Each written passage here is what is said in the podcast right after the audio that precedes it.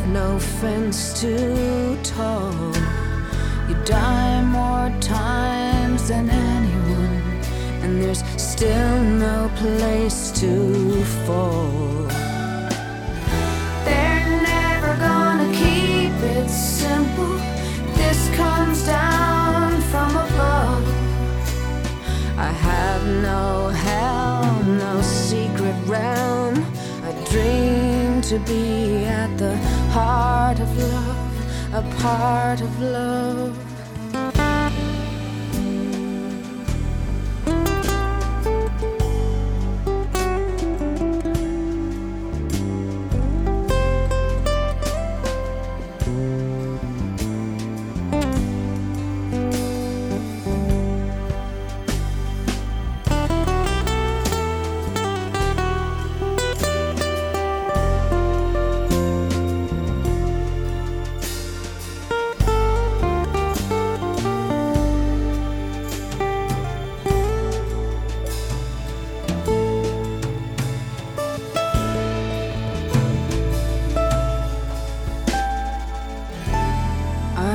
Can conceal it, but that's just a dead end track. I'll cover you like the driven snow, and then I'll bring you back. You'll see, you'll feel like, you'll feel like a banner unfurled and gently blown. And there before your the self you've never known. They're never gonna make it easy if this you can be sure. You feel untied, beatified, and loved forevermore.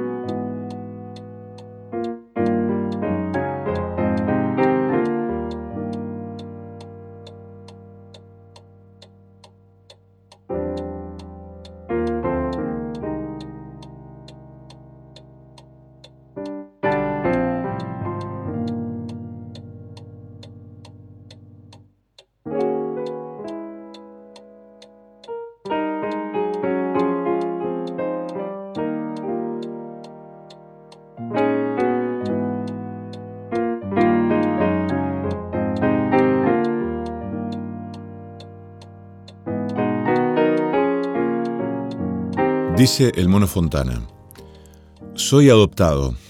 Me criaron unos padres que eran del campo. Me cobijaron con amor, aunque nunca hubo música cerca de mí. Mi vieja me compraba algún disco de los Beatles o de Rafael. Lo hacía desde su cariño porque notaba que me sabía los jingles de las publicidades. Al mismo tiempo compraba revistas y trataba de conseguir lo que aparecía. A veces, incluso, compraba los discos por la tapa. Así me compré uno de Charles Eves, porque en la tapa había un monito que tocaba la batería con la mano izquierda, igual que yo. Otro de Bill Evans en Montreux, donde aparecía Bill Evans escrito en cursiva. Yo estudiaba caligrafía en el colegio y me pareció que esa letra era como la mía. Y así fui conociendo obras y autores, todo de forma autodidacta, salvo algunas clases de batería que tomé con el oso Picardi.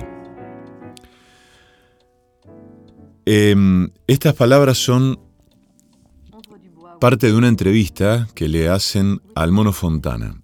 Quiero leer algunos fragmentos porque em, el Mono Fontana es el autor de una música que en este programa suena todo el tiempo.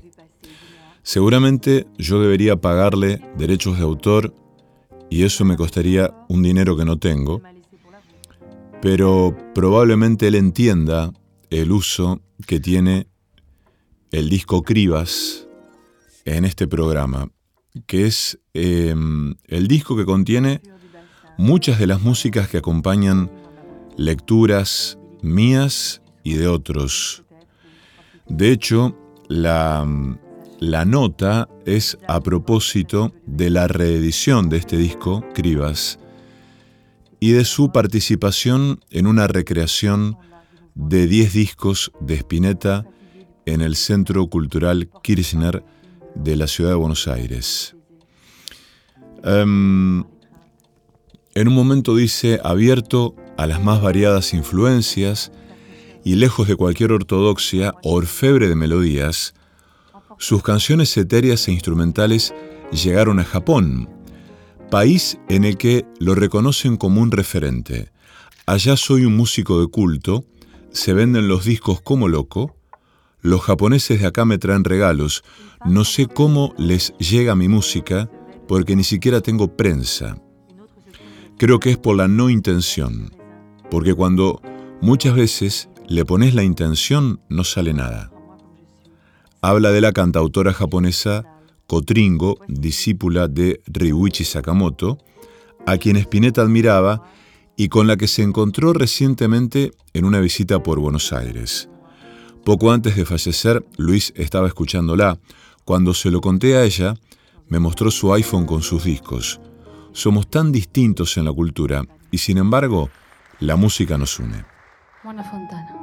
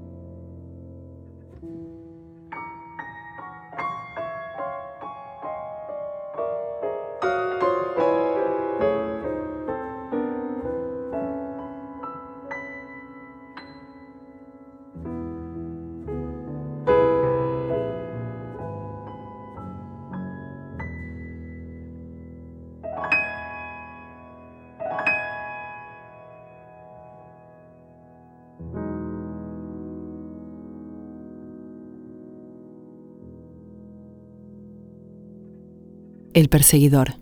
Demasiado humano.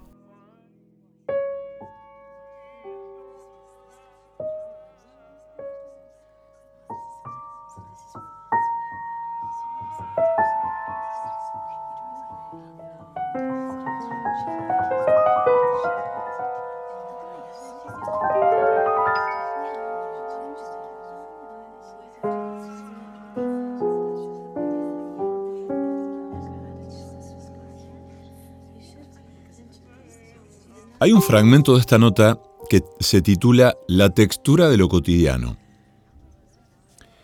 Y mm, me parece un título poético de por sí, pero que tiene muchísimo que ver con em, lo que hizo el Mono Fontana en este disco Cribas. De hecho, yo cuando lo conocí me resultó fascinante. Empecé a escucharlo de manera febril, nunca dejé de escucharlo y siempre me pareció una, una extraña, una rareza, una locura esa mezcla de sonidos recogidos vaya a saber dónde, ¿no? Con ese piano, esa sensibilidad. Cuenta que el oficio lo aprendió en la escuela del estudio de la intuición, donde llegó al grado de maestro. Tratar de ser una buena persona es mi norte. Hace 20 años tuve ese cambio. Sigo siendo egoísta, pero menos que antes. Procuro tener más en cuenta al otro, no acaparar tanto las cosas, sino compartirlas. Lo aprendí en esa escuela. No me di cuenta y de pronto estaba haciendo chocolate, como cuando era niño, y agarré unos palitos y aprendí solo a tocar la batería. Y como después aprendí a tocar el piano con una cartulina. No terminó el secundario por la música, se puenteaba el almuerzo para ahorrarse unos pesos. Con Pedro Aznar solían ratearse para ir a una sala donde ensayaban Charlie García y Crucis, de los pocos grupos que tenían Fender, Rhodes y Mini Moog. El mono se compraba cigarrillos sueltos y aprendió a fumar en la puerta de la sala. No pensaría jamás que más adelante, cuando empezó a tocar con Nito Mestre, se enamoraría de esos fierros. Eran épocas de raras máquinas nuevas. Ciro Foliata había traído un órgano Hammond con parlantes giratorios Leslie. Joven mimado, la casa del mono se convirtió en punto de encuentro. Solían caer Alejandro Lerner, Charlie y Papo para largas zapadas. El piano de Nito Mestre estaba allí y un día al mono se le ocurrió pasar un sonido de la guitarra al teclado. Aprendió un solo tono usando dos dedos de la mano izquierda y tres de la derecha. Con esos cinco dedos sigo tocando, por eso cuando me llaman pianista me da risa. Se dibujó en una cartulina las teclas y fue con la que despuntó el instrumento. Después aprendí escuchando discos, tengo una técnica pésima, y no por Bach, sino tocando Fiebre de sábado por la noche de los Bee Gees.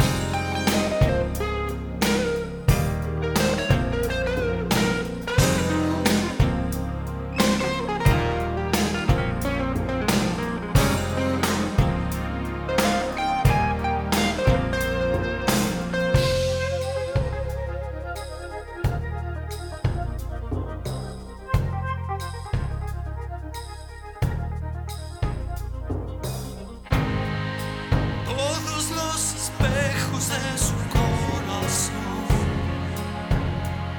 se quebraron en mí. Todas las mañanas me parece solo una, todo el cielo.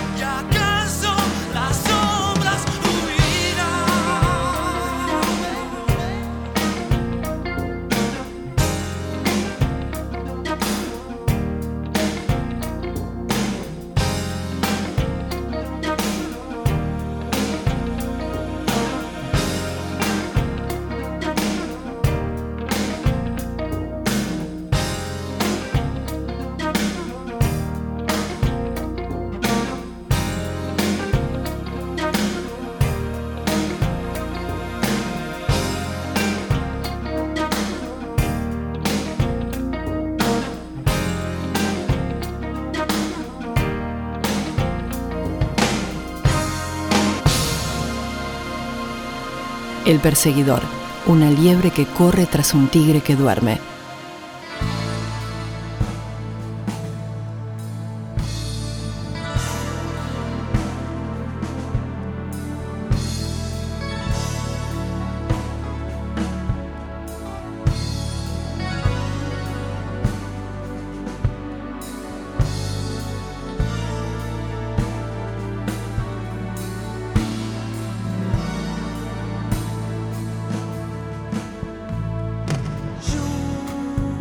Fueron 25 años junto al flaco que los siente eternos, encandilado en su órbita desde aquellos tiempos de Spinetta Jade, y luego en discos solistas como La Tríada, Tester de Violencia, Don Lucero, Peluzón of Milk.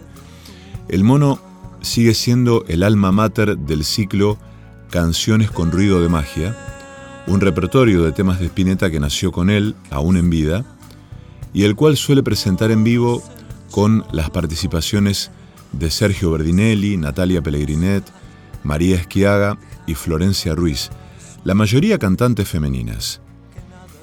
Luis tenía gemas para armar muchas listas, por ejemplo, la cantidad de canciones que quedaron afuera de las bandas eternas fue tremenda, y en el ciclo las vamos reviviendo. Siempre encontramos un público nuevo ni tributo ni homenaje ni versiones de sus temas. Bajo dicha impronta está monitoreando otro proyecto que es la recreación de 10 discos de Spinetta en el CCK. Le gusta hacer una comparación con la puesta en escena de una obra de Shakespeare, algo que está escrito y que, como una receta de cocina, solo hay que hacerlo, hacerlo bien. Podrán decir que estoy loco, pero mi respeto con Luis es absoluto. Su música es de una belleza atemporal, desde su hermosa voz hasta la tapa de sus discos. Fue un joyero artesanal y como el tiburón martillo, tenía una visión de 360 grados. Siempre descubría algo imperceptible, como un sensei que enseña en secreto. Lo había convocado a comienzos de los 80 para grabar en Los niños que escriben en el cielo, como ese joven talento que había tocado con Nito Mestre y los desconocidos de siempre, donde en su afán multiinstrumentista llegó a sesionar solos de vibráfono. Ya deslumbraba tocando batería y teclados en sus épocas de Madre Atómica, el grupo de jazz rock progresivo que fundó a sus escasos 13 años con Lito de Pumer y donde tocó con otro amigo de la juventud, Pedro Aznar. Spinetta lo iba a escuchar todos los miércoles a un bar de Palermo, pero el mono no se animaba. Entonces le recomendó a Leo Sujatovich. Poco después Spinetta insistió. Tardé mucho en aceptar que me estaba eligiendo. No estaba preparado, no me sentía músico. Lo había ido a ver en vivo parado en última fila y de pronto compartía escenario con él. Era jugar en primera, salir de gira juntos. Se sentía como ir a Bariloche de viaje de egresados. Nunca tuve historia en reconocerlo como mi maestro, y para entender su música, la propia interpretación no alcanza. Tenemos siempre que meternos más adentro. No es un viejo paraíso perdido, porque todavía me cuesta descifrar su profundidad y lo estudio todos los días.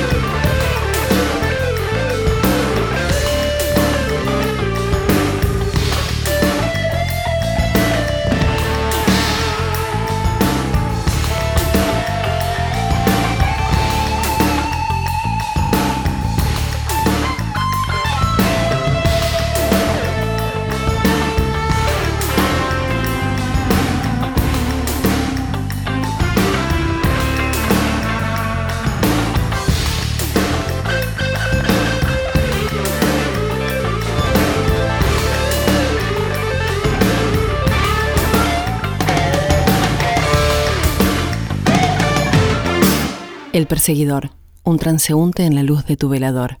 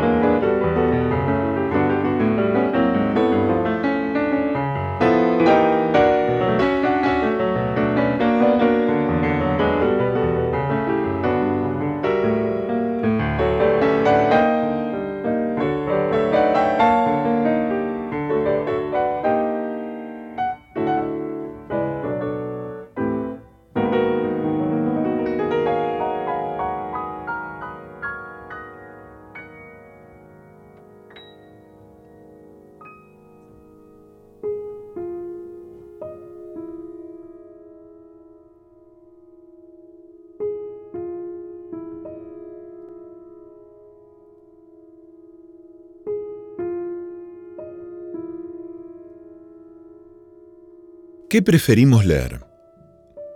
¿Qué leemos cuando leemos? Según la teoría de la recepción y sus fundamentos filosóficos en Gadamer, leer siempre significa poner en contacto mundos distintos y construir un diálogo. No hay texto que esté completo sin la lectura, pero las lecturas conforman otro texto. A siglos de la aparición del Quijote, y tras las muchas discusiones que generó su existencia, las lecturas de Quijote han generado un libro que no se parece mucho al de 1604. Leer es poner en perspectiva, dar una interpretación entre las posibles. Sin ese acto, interpretar lo escrito, el texto no se completa, carece de sentido. El escritor puede ser el primer lector de su texto, pero muy posiblemente no sea el único. Y ese libro, entonces, será otro. Cuando un libro es leído por otro que su autor, es cuando termina de convertirse en libro. Pero en ese mismo acto, se transforma en otro libro que el libro que el autor escribió. Es el libro de los lectores. Iser y House, partiendo de la reflexión de Gadamer en verdad y método, dicen que un lector sofisticado se interesa por reconstruir la distancia cultural que lo separa del libro que lee, y que se enamora del desafío de aventurarse en mayores distancias temporales y culturales. Los lectores sofisticados no se someten a lecturas adolescentes, no leen libros para encontrarse. No buscan espejos para reconocerse. Leer de manera sofisticada es no ser como la reina mala de Blancanieves, no estar preguntándole todo el día al libro quién es la más linda. El lector sofisticado busca perderse, quiere aprender, es decir, salir del libro siendo otro, habiendo crecido, no habiéndose reconocido una vez más.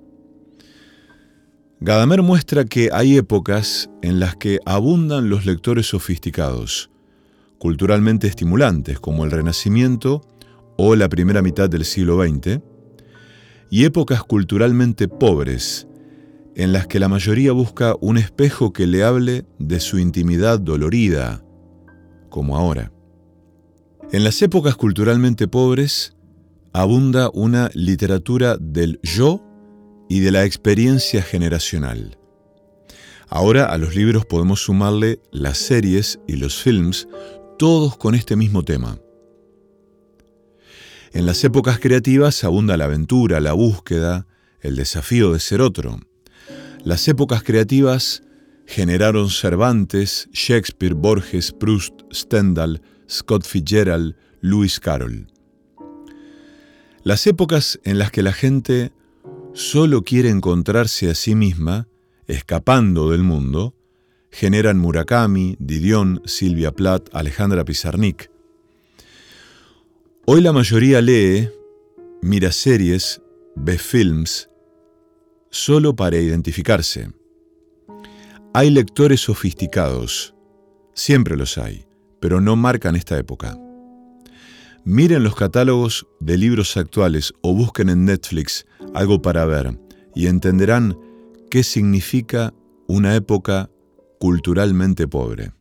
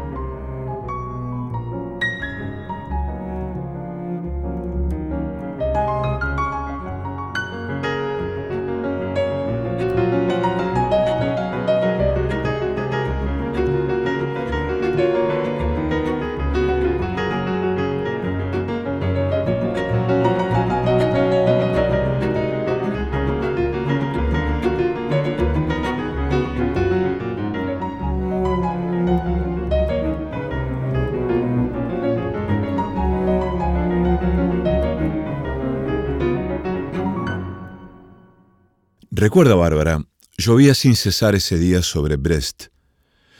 Y tú marchabas sonriente, alegre, radiante, desbordante, bajo la lluvia. Recuerda, Bárbara, llovía sin cesar sobre Brest y te he encontrado en la calle de Siam. Sonreías y yo sonreía también. Recuerda, Bárbara, tú a quien no conocía, tú que no me conocías, recuerda, Bárbara, recuerda al menos ese día. No olvides, un hombre en el patio se abrigaba y ha gritado tu nombre, Bárbara, y tú has corrido hacia él bajo la lluvia, desbordante, alegre, radiante, y te has lanzado en sus brazos. Recuerda eso, Bárbara. Y no te enfades si te tuteo, tuteo a todos a los que amo, aunque solo los haya visto una vez. Tuteo a todos los que se aman, aunque no los conozca. Recuerda, Bárbara, no olvides esa lluvia sabia y feliz sobre tu rostro feliz, sobre esta ciudad feliz. Esta lluvia sobre el mar, sobre el arsenal, sobre el barco de Bosant. Oh, Bárbara, qué idiotez la guerra. ¿En qué te has convertido ahora bajo esta lluvia de hierro, de fuego, de acero, de sangre? Y aquel que te estrechaba en sus brazos amorosamente, está muerto, desaparecido, o quizás todavía vivo. Oh Bárbara, llovía sin cesar sobre Brest, como llovía antes, pero ya no es igual y todo se ha estropeado. Es una lluvia de luto terrible y desolada. No es tampoco la tormenta de hierro de acero de sangre. Solo las nubes, que revientan como perros los perros que desaparecen siguiendo la corriente sobre Brest y se pudrirán lejos, lejos, muy lejos de Brest, donde no queda nada. Jacques Prévert.